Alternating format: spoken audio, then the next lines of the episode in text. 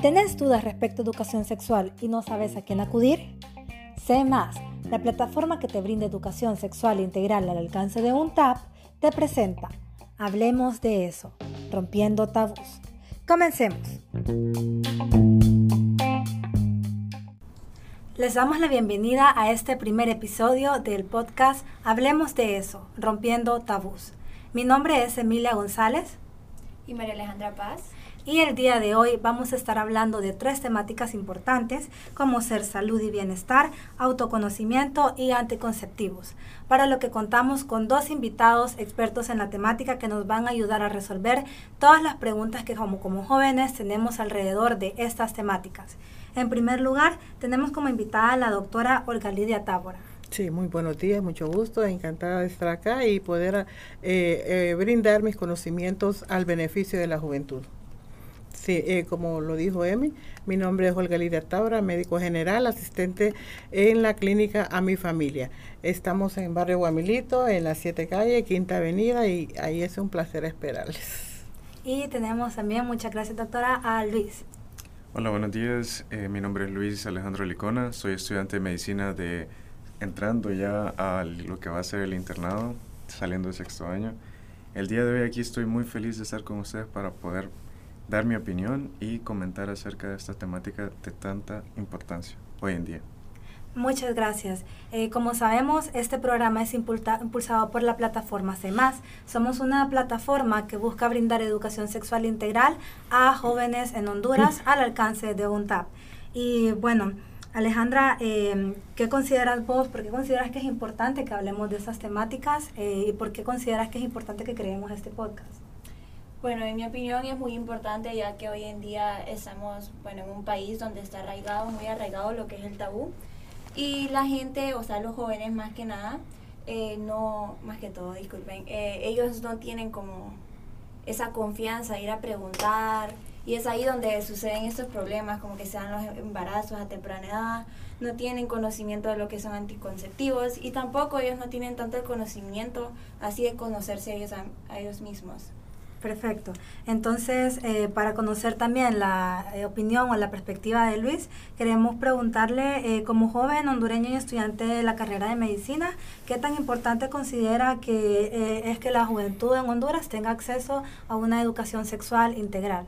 Bueno, para comenzar, sabemos de que todas las bases de toda sociedad se cae en trabajo, educación y una buena medicina, una buena salud. Ok, entonces, si no tenemos educación para nuestros jóvenes, ¿cómo ellos van a enfocarse y pedir tener una vida digna basada en una educación y salud si para empezar no se educaron de cómo planificar su vida? Entonces, muchos de nuestros jóvenes hoy en día tienen tanto miedo en acercarse a sus padres, a gente mayor que les indique, mire, están estas opciones, se puede cuidar de esta manera, ¿ok? No que ellos van por la vida esperando en la prueba y error, ¿ok? Así es, mis experiencias son las que van a valer. Ese es el pensamiento de muchos jóvenes, ¿ok? Entonces, nosotros vamos por la vida y te encontramos nuestra primera pareja sexual y a la hora de tener el acto, eh, simplemente nos dejamos guiar o nos quedamos callados ante las dudas que podamos tener, ¿ok? Entonces es de muy importante, de mucha importancia que todos nosotros sepamos la opción que nos favorezca de mayor, ¿ok? Porque si vamos así, este, vamos a tener con un hijo, dos hijos, tres hijos y ni siquiera vamos a haber tenido 25 años.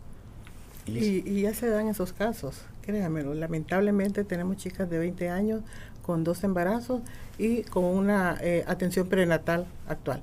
Eh, es lamentable, ¿verdad? Eh, me da la satisfacción, Emi, que sean ustedes de chicas a temprana edad que están emprendiendo este proyecto. ¿Por qué? Porque son las más conocedoras de la situación real, ¿verdad? De la necesidad. Eh, lamentablemente, como dice nuestro colega, los chicos, las chicas no saben a quién acudir o dónde acudir. Eh, se tienen que conformar con la experiencia de la amiga o compañero que tienen al lado y si aquella ha sido atroz, lógicamente la de ella va a ser atroz, ¿verdad? Es lo que está sucediendo actualmente. Están abusando de una forma eh, tempranamente a la vida sexual. Como que si eso se va a terminar, están empezando con una eh, prioridad sexo. Fíjense, les voy a contar, no sé si puedo, Emi. Sí, sí, Eh, tuvimos la oportunidad de ir, de ir a dar charlas sobre educación sexual a una institución de San Pedro, en donde eh, me comentaban las chicas de último año en carrera que eh, la líder, para ser líder, tenía que ser la chica que más parejas sexuales haya tenido. Óigame, es cierto, no hay que ser tan atachada a la antigua, pero que de repente todo eso nos viene a despertar a nosotros de mayor edad, porque yo ya estoy de la tercera, y, y lógicamente me parece que yo ya lo sé todo y que lo he hecho bien, entonces por lo tanto puedo obviar algunas necesidades de las jóvenes actuales, ¿verdad? Entonces qué interesante este proyecto, me está gustando mucho y estamos para apoyarles. Bien, eh, como sabemos también, el objetivo de este capítulo, de este episodio, es que los jóvenes puedan conocer mejor sus cuerpos, que puedan conocerse a sí mismos, por eso la temática del autoconocimiento, y que puedan despejar sus dudas comunes sobre los temas que vamos a abordar, que van a ser salud y bienestar, autoconocimientos y métodos anticonceptivos. Para eso vamos a comenzar con el tema de anticonceptivos. Es así como ustedes saben, nosotros estamos abiertamente en las redes sociales, lo cual es Facebook e Instagram. Y nosotros nuestro objetivo es que los jóvenes puedan abrirse anónimamente por medio de nuestro formulario que nosotros tenemos en nuestra biografía de cada red social para que ellos puedan hacer sus preguntas. Entonces es así como empezamos con el tema de anticonceptivos, lo cual es algo muy importante y de lo Mm, cual la, gente carece mucho de información porque tal vez no tienen el conocimiento a- apropiado o a veces se meten a buscar a Google pero no tienen algo certero ya que sabemos que cada cuerpo es muy diferente Así y cada es. quien puede reaccionar muy diferente a, a cualquier tipo de anticonceptivos. Entonces es así como vamos a empezar con la primera pregunta. La primera pregunta es, ¿cuáles son los métodos anticonceptivos más eficaces y sus efectos secundarios? De acuerdo, todos los métodos anticonceptivos son eficaces, ¿verdad? Entre los métodos tenemos los permanentes, permanentes y los temporales. Eh, lógicamente permanentes para aquellas parejas o aquellas mujeres que ya han tenido su eh, paridad satisfactoria, que han tenido los hijos que ya habían planeado, si es que han sido planeados. Y los temporales, pues entre ellos podemos mencionar diversidad. Todos, como les repito, tienen, eh, son eficaces, pero quien eh, decide qué método le favorece a cada cuerpo es el mismo cuerpo. Cada mujer eh, individualiza su método anticonceptivo, llámese vía oral, parenteral o local. Oral para las pastillas, para enterar las inyecciones que hay de un mes, dos meses y tres meses, y la local, pues las inyecciones, el, la- el dispositivo, ¿no? Eh, se cuenta también con el implanón, que es otro método que se está usando eh, actualmente. ¿Tiene algunos nombres acerca de las pastillas, por ejemplo? Sí, hay ¿Tiene muchas. Eh, hay que saber qué tipo de pastilla. La mujer que aún no ha tenido eh, sus bebés, que inicia, siempre se les recomienda, eh, chicas, el visitar a un médico que sean recomendadas por un médico. No les recomiendo utilizar la pastilla que usa la amiga, la compañera o la vecina, ¿verdad? Como les repito, todas tienen su eficacia, el propósito por el cual están siendo tomadas para evitar un embarazo, pero hay que saber si su organismo se va a adaptar a ese principio activo de esa pastilla. ¿Verdad? Entre ellas, yo les puedo mencionar a la chica que no ha tomado eh, ningún anticonceptivo, usarla de más baja concentración hormonal. Puede ser la Cinia, la Genuvin, la Minulet, hay infinidades de nombres. Bella Face, la Velara, ¿verdad? ya las que han, han tenido varios hijos, dos más hijos en adelante, ya se les recomienda otro producto combinado y con mayor cantidad de concentración. Bien, y como podemos ver hay una amplia variedad de, métodos anticonceptivos eh, y por eso muchas veces eh, nos puede confundir o Se saber no saber cuál utilizar Sí. o cuál es mejor para nosotras. Pero eh, una de las preguntas que nos hicieron también es si usted nos puede hablar de cuáles son las ventajas o las desventajas que tienen algunos métodos anticonceptivos, tal vez los más comunes, Sí. y para que eh, tener una mejor orientación de ver cuál me puede convenir usar. De acuerdo. Eh, por eso siempre es recomendable que sea eh, indicado por un facultativo, ¿verdad? Llámese vía oral. Las ventajas es que está poco a poco aquella concentración que le está dando la protección ante un embarazo. Eh, pero como les repito, la pastilla en algunas mujeres es beneficiosa, en otras no. Entonces es de ir ensayando cuál es el método que más le conviene.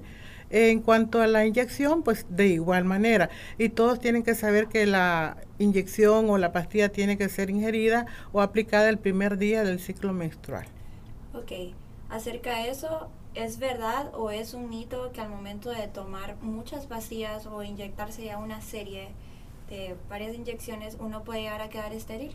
No, no, eh, ante todos esos métodos se recomienda dar un periodo de reposo. Se puede usar hasta tres años consecutivos cualquier método, inyección, pastilla y luego un reposo. En cuanto al dispositivo intrauterino, aunque está estipulado para una duración de 10 años, en lo personal, con mi experiencia, yo recomiendo 5 o 6 años hacer un, un cambio, un reposo, un cambio y continuar con el mismo método. ¿Y de los demás métodos anticonceptivos, cuáles, qué ventajas o desventajas puede mencionar? Bueno, todos tienen ventajas y desventajas, lo, la, y esas ventajas y desventajas lo propicia el mismo organismo. Una de las desventajas de la pastilla es el olvido. Ay, que se me olvidó y, y se angustian. Eh, en cuanto a la inyección, es que les duele, es traumático. ¿verdad? Todas tienen sus pros y en contra. ¿Y vos qué tenés que decir acerca de esto, Luis? Acerca, de las desventajas y ventajas de los anticonceptivos. Bueno, haciendo un mapeo mental para que cada uno pueda tener un orden a la hora de seleccionar cuál es el más adecuado para ellos. Tenemos que, para empezar, las pastillas, como ya dijo mi colega acá, el olvido. Es muy importante, como en mi experiencia, que las muchachas tiendan a tener una alarma todos los días para generar un hábito a la hora de generar un hábito es muy difícil de que ella se vaya a olvidar. Ahora, muchas personas vienen y dicen, ok, se me olvidó, ok, me fui de fiesta, ok, tuve que estudiar, me desvelé y me quedé dormida y no tomé la pastilla, ok. Entonces uno viene, lo que hace es de que por mientras, si esta persona no han pasado 12, 12 horas en las cuales ella se olvidó de la pastilla y se la, debía tomársela, y han pasado unas 2, 3 horas y se recordó, o 4 horas, puede tomarla y luego tomar de nuevo la pastilla que le tocaba el siguiente día a la misma hora estipulada de su alarma. ¿ok? Entonces, de esa forma, la carga hormonal se mantiene a niveles aceptables para continuar la terapéutica de la pastilla. ¿ok? Ahora, con las inyecciones, ¿qué es lo que pasa? La mayoría de las pacientes tienen que ir a un centro de atención en salud para que se les pueda aplicar. Entonces, si la paciente no puede ir ese día o simplemente se le olvidó, pasó una emergencia, ya no va a tener esa protección adecuada ese primer día de su ciclo que debe aplicarse. Entonces la paciente va a ir al día siguiente y pues muchas veces va a mentirle al, al médico y le va a decir, no, este es el día que me tocaba. No sabiendo de que si no se hace en el día adecuado va a perder su protección. Entonces llega la paciente, se la aplica y luego viene culpando al especialista quien se la aplicó por salir embarazada. Y si la persona no se pone la inyección o miente acerca del día que se pone la inyección, y digamos ella tiene relaciones sin protección, claro, las posibilidades de quedar embarazadas son súper altas. Pero ¿qué dice usted los jóvenes? Tienen que mantener, cuando se ponen la, la, inyección un día que no era el de su periodo, o sea, el primer día del periodo, y se la pone un día después, eh, tiene que esperar cierto día, este, para, poder tener relaciones. Sí, cuando está iniciando su vida sexual, puede, eh, se recomienda el primer día del sangrado y esperar 12 días para iniciar su vida sexual. Sí, igualmente algo más que quisiera agregar es sobre el uso de las pastillas. Muchos organismos tienen reacciones diferentes, entonces uno no puede esperar o no se les recomienda, según la literatura, a las pacientes que comienzan con pastillas, me tomo la pastilla el día de hoy y el mismo día de hoy puedo comenzar a tener relaciones sexuales sin ningún otro método de barrera. No, uno tiene que esperar un tiempo, un tiempo de prueba para que el cuerpo asimile la carga hormonal y haga la terapéutica deseada. Es decir, unos dos meses, tres meses, siempre utilizando la pastilla para generar las cargas hormonales adecuadas y un método de barrera, ya sea condón, diafragma, los que son los más indicados son condón femenino incluso. Eh, de otros métodos como el DIU, por ejemplo, ¿qué ventajas y desventajas pueden destacar? Sí, en cuanto al DIU es un método muy eficaz, ¿verdad? Solamente que eh, aunque, bueno, va un paréntesis, aún no hay ninguna contraindicación en cuanto a la inserción del DIU en las mujeres que no han tenido bebés, en las nulíparas. Más sin embargo, en lo personal yo prefiero mejor que haya tenido un bebé para, para hacer la inserción. Siempre se recomienda hacerla el segundo día de la menstruación y de igual manera eh, yo les explico a mis pacientes que es un ensayo que se les hace ¿verdad? ¿Por qué? Porque vamos a esperar de qué forma ese organismo va a responder a un cuerpo extraño. Recordemos que eh, es algo que va a quedar ahí eh, permanente, ¿verdad? Entonces el organismo ese es tan sabio que él va a decir, me quedo con esto o lo rechazo. Entonces, eh, por eso a la semana hacemos venir a la paciente para hacerle una, una revisión, para ver cómo sigue ese sangrado. Se le explica que con el DIU eh, su ciclo menstrual va a aumentar en cuanto a frecuencia y cantidad, ¿verdad? Eh, va a aumentar un poquito el umbral doloroso. Es un método muy confiable siempre y cuando esté seguro que se ha hecho una buena inserción. Y se le recomienda estarlo revisando cada tres meses, cada mes. Así como dice mi colega, algo más importante también de tener en cuenta con el respecto al dispositivo intrauterino, que es el DIU, es quiere decir que este aparato es es usuario dependiente, es decir, tanto la persona quien lo va a usar, tanto con la persona que lo va a aplicar. ¿okay? Muchas veces lo que pasa con el DIU es que no se aplicó correctamente. ¿okay? No, uno tiene que, por eso se hacen las revisiones que menciona mi colega. Si el DIU no está adecuadamente colocado, eh, no va a realizar la, la, función que debe hacer. Además, teniendo en cuenta, como menciona ella, mi colega, el DIU va a ser una reacción inflamatoria en lo que es el aparato reproductor femenino en el útero. y también ciertos tipos de DIUs, hay varios tipos de DIUs, en los cuales van a generar tanto una acción espermicida como también la reacción inflamatoria principal. Sí. Es así como continuamos con la siguiente pregunta y es, ¿se podría obtener más información de qué hacer si se toma anticonceptivo y de repente toca tomar algún antibiótico? ¿Cómo saber cuánto dura el efecto? ¿El, ¿El efecto de? ¿Del anticonceptivo o del...? Porque nosotros, bueno, se dice de que al momento de que uno está usando un anticonceptivo y le toca tomar algún antibiótico, no tiene el mismo refuerzo la pastilla anticonceptiva, o sea, se pierde la eficacia. Sí, se les recomienda, como decía eh, Luis, eh, complementar la protección con un método de barrera. Ok, siguiente dice, hay una manera de saber si la pastilla de plan B es eficiente sin tener necesidad de esperar si me baja o no el periodo. Sí, en cuanto al uso de la pastilla famoso plan B, hay que tener mucho cuidado. Yo les indico a mis muchachas, a mis pacientes, chicas, tengan cuidado con esa pastilla. Es muy buena y no, se, no debe ser usada como un método anticonceptivo, solamente utilizarla en aquellos eh, casos de emergencia, ¿verdad? Y saber si en verdad lo necesita. Para el caso tienen que tener el conocimiento que hay un periodo post-menstruación en el cual hay un tiempo de infertilidad y que de repente ahí pueden tener su relación sexual sin protección y no hay peligro de embarazo. Entonces, pero el problema es que lo usan en ese periodo sin necesidad y no se están dando cuenta del trastorno que están ocasionando. Luego vienen corriendo con unas hemorragias o con aquellas ausencias menstruales que no saben el por qué. Bueno, entonces siempre indagando llegamos a la conclusión de la pastilla del plan B. Bueno, para comenzar, es muy importante que cada una de las muchachas interesadas o que comienza su vida sexual conozcan sus ciclos. Si no conocen sus ciclos, ¿cómo esperan tener un apego a un tratamiento, a una terapéutica indicada para ellas. Los ciclos, como menciona mi colega, ellos tienen, tienen periodos de infertilidad. Es más, si uno calculara matemáticamente salir embarazada, es un, es un logro, porque es por muy poco tiempo que usted podría salir embarazada, solo en un lapso de esos tres días en el ciclo. Pero si en esos tres días usted no conoce su ciclo, ¿cómo espera saber cuándo usted está fértil y cuándo no? Sí, es lamentable cuando en, en la práctica, la consulta, llegan las muchachas, doctor, y uno lo primero, ¿cuándo fue su último periodo menstrual? ¿Cuándo fue la fecha o el día de su última regla? La mayoría de chicas no recuerdan. No recuerdan. Y tengo pacientes de 70, 80 años, su última sí, a los 48 años, doctor, a los 50 años, así rápido. Es importante entonces llevar un calendario, como usted dice, doctor, no cuesta o que sirva para algo ese aparatito celular, yo así les digo, llevar hay aplicaciones en donde, pero que fíjese que llegan a la consulta y lo primero es esa pregunta, ¿verdad? Eh, pero espere, doctora, voy y empieza, oiga, me pierde tiempo. E, eso es una fecha que toda mujer tiene que tener a, a mano, ¿verdad? Que es importantísima para muchas consultas. Y es donde podemos ir entrando, entrando introduciendo la temática de autoconocimiento.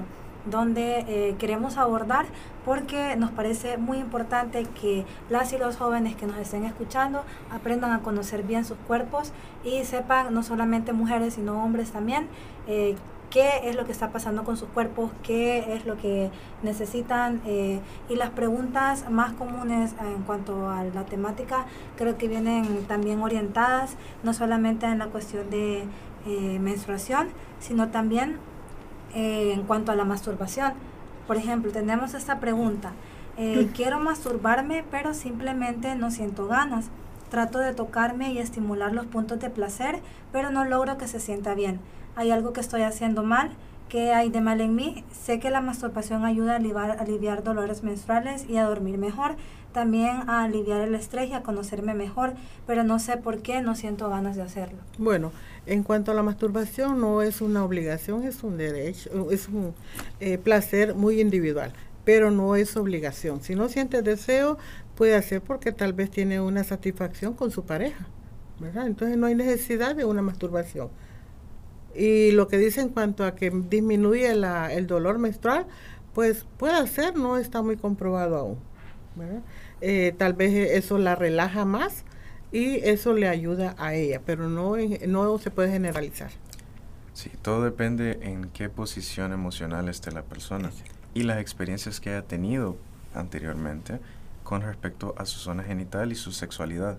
Es decir, si una persona ha sido abusada, si una persona ha sido castigada por sus deseos sexuales, esta persona va a generar barreras ante el pensamiento de masturbarse o de sentir placer acerca de una zona que la cual la castigó o la martirizó en cierto punto. Sí, eh, continuando con el mito, porque estamos queriendo romper mitos, ¿verdad? Eh, durante una relación sexual generalmente la mujer no habla. Cierto. Calla, ¿verdad?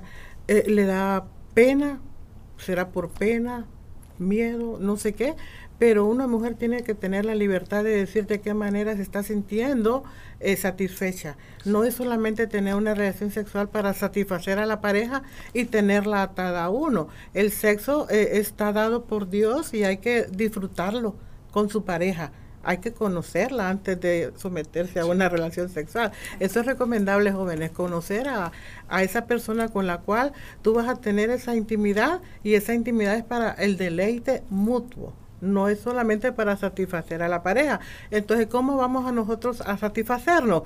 Hablando de qué manera, de qué posición, eh, e inclusive la forma como le está haciendo el sexo ¿verdad? Que si es muy brusco o, si es muy lento, cada, pareja va a tener su, su, estilo, ¿no? Entonces, la mujer callamos muchas veces ese, ese hecho.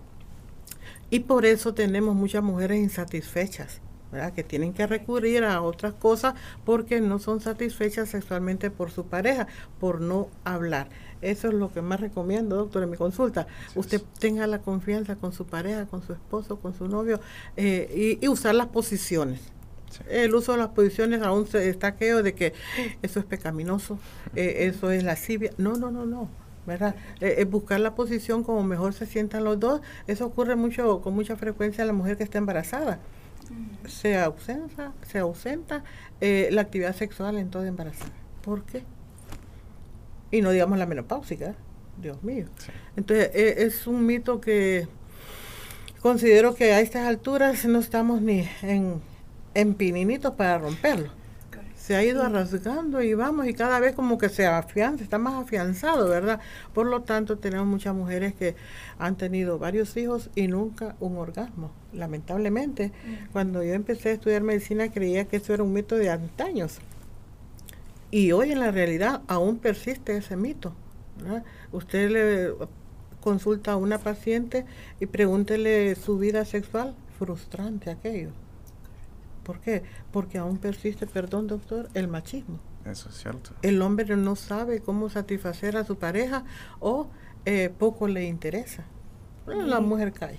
Y consideramos también que eso puede ser consecuencia de la manera en que aprendemos educación sexual, que muchas veces es, por ejemplo, a través de la pornografía o de métodos que no son eh, realmente confiables o que son eh, pues los no adecuados. Entonces, por eso estamos aquí eh, recalcando también la importancia del autoconocimiento. Difícil podemos decir conocer a nuestra pareja si no nos conocemos eh, ni siquiera nosotros o nosotras mismas. Entonces, eh, bueno, gracias por, por las respuestas. Ahora vamos a pasar a las preguntas de salud y bienestar, que sabemos que es una categoría bastante amplia. Son muchas las temáticas que podemos abordar aquí, pero por ahora eh, escogimos dos preguntas que están relacionadas. Una de ellas es, ¿qué tan malo es masturbarse frecuentemente? Sí, eh, todo con, con, con, ¿cómo se podríamos decir? Eh, hay que tener un control para todo, ¿verdad? Todo es bueno, más no todo conviene. Eh, de repente, si abusa mucho, no se va a dar cuenta del daño que se está ocasionando. Para el caso del varón, eh, se han dado casos en donde a las consecuencias de una masturbación muy prolongada, con mucha frecuencia, la, fractura de pene, ¿verdad? O en la mujer, que pueden haber hemorragias internas, pueden haber infecciones también que pueden ocasionar inclusive hasta llegar a un grado, un grado de gangrena eh, que les puede conducir la muerte. Entonces todo con moderación se disfruta mejor. No es de abusar de, ninguna de ellas. Todo depende mucho también de los hábitos de higiene que tengamos, ya que uno puede muy fácilmente masturbarse si quiere ser diario, ¿ok? No hay ningún problema con eso, con tal usted maneje la higiene y no llegue a preferir una masturbación a un acto sexual compartido. Porque en ese caso ya estamos hablando de otras barreras psicológicas en el cual la, la paciente o la, o la persona se siente cohibida de cierta manera ante la experiencia o compartir esa experiencia con alguien más. Entonces eso queremos evitarlo. Sí, es lo que les comentaba, ¿verdad? Eh, de repente puede sentir más satisfacción al momento de la masturbación que con su pareja. Entonces se va a ir condicionando más a determinada costumbre, que no es lo adecuado. Lo mejor es disfrutar el sexo con su pareja, a quien usted le ha brindado toda su confianza. Eso es lo que más él les recomienda. Perfecto, muchas gracias. Y es así como nos lleva la última pregunta, la cual es... ¿Es posible que el VIH se transmita por una penetración y sin eyacular? Sí, claro, claro que sí, porque no solamente el semen, sino que los fluidos vaginales, ¿verdad? Son los que mantienen el virus. Y puede ser, y dependiendo de la carga del virus en ese momento de la relación sexual, puede adquirir el VIH. Todo depende tanto en qué estilo fue realizada la relación sexual, si hubo métodos de barrera, si no hubo, e incluso si esa persona mantuvo una higiene también luego de eso. Es decir, si una persona viene y tiene relaciones sexuales con alguien que es VIH positivo, el cual no tiene ningún medicamento o no está siendo tratado, esa persona con cualquier fluido, cualquier laceración que ocurra dentro del acto sexual, es un foco inicial para la transmisión de la carga viral o del VIH. Muy bien. Y bueno, a modo de ir cerrando también, eh, nos gustaría que habláramos acerca de, por ejemplo, la manera en la que los jóvenes también aprendemos educación sexual muchas veces, que es eh, a través de la abstinencia, por ejemplo, que es lo que se enseña bastante, y eh, cómo podemos ir haciendo que la temática de educación sexual ya se deje de ir tratando como un tabú, y no se hable, sino que cómo podemos hacer que los jóvenes empiecen a tratar la temática de una manera adecuada para poder prevenir todas esas problemáticas que ya hemos estado hablando a lo largo del, podcast. Sí, en nuestro medio influye mucho las iglesias, ¿verdad? En donde se le inculca a los jóvenes no sexo antes del matrimonio, no sexo antes de... y aquello, está. Pero no los, inclu, eh, no los educan a lo que tienen que ir a hacer cuando van a, la noche de boda. Es bien lamentable esto. Eh, es importante, perdón, que demos a los cuatro vientos lugares donde nuestros jóvenes pueden acudir a informarse. Sí. Incluso es, es difícil porque muchos de nuestros, de nuestros jóvenes hoy en día, bueno, como al principio en mi propia experiencia, no tenía a quien acudir. Por ejemplo, mis padres tuvieron muy poca o la misma educación sexual que se ha tenido desde hace mucho tiempo, en el cual son cohibidos, la iglesia es la que impone las reglas y se ve como el tabú. Entonces, día a día uno lo que puede hacer es únicamente es informarse y en mi experiencia leer y a través de la medicina fue como pude llegar a una educación sexual correcta. Entonces, Hoy en día lo que se podría hacer, como el día de hoy están haciendo ustedes, una aplicación que proporcione esa educación sexual que sea básica para y personalizada y hasta un poco privatizada en cada una de esas personas que descargue su aplicación. Y en ellos pueda escuchar los podcasts, en ellos puedan resolver todas las dudas que ellos puedan tener. Excelente. Eh, bueno, muchísimas gracias por acompañarnos el día de hoy, ayudarnos a aportar que los jóvenes y las jóvenes en el país aprendan de una manera más adecuada a despejar dudas comunes que tenemos muchas veces y a aportar a que sigamos solucionando esta problemática y también aportar al desarrollo del país mediante la educación, que es nuestra apuesta principal a las personas que nos escuchan. Recuerden que pueden dejarnos sus preguntas eh, respecto a la temática de educación sexual en el enlace que tenemos en la biografía y en el perfil de nuestras redes sociales. Estamos en Instagram como cmas.hn y en Facebook como cmas. Eh, pueden dejar sus preguntas de manera totalmente anónima y en el siguiente episodio vamos a tener invitados a otros expertos y expertas que nos van a estar ayudando a responderlas. Muchas gracias por eh, escucharnos y eh, nos despedimos recordando que somos CMAS, la, la plataforma que brinda educación sexual integral al alcance de un tap. Muchas gracias. Muchísimas gracias.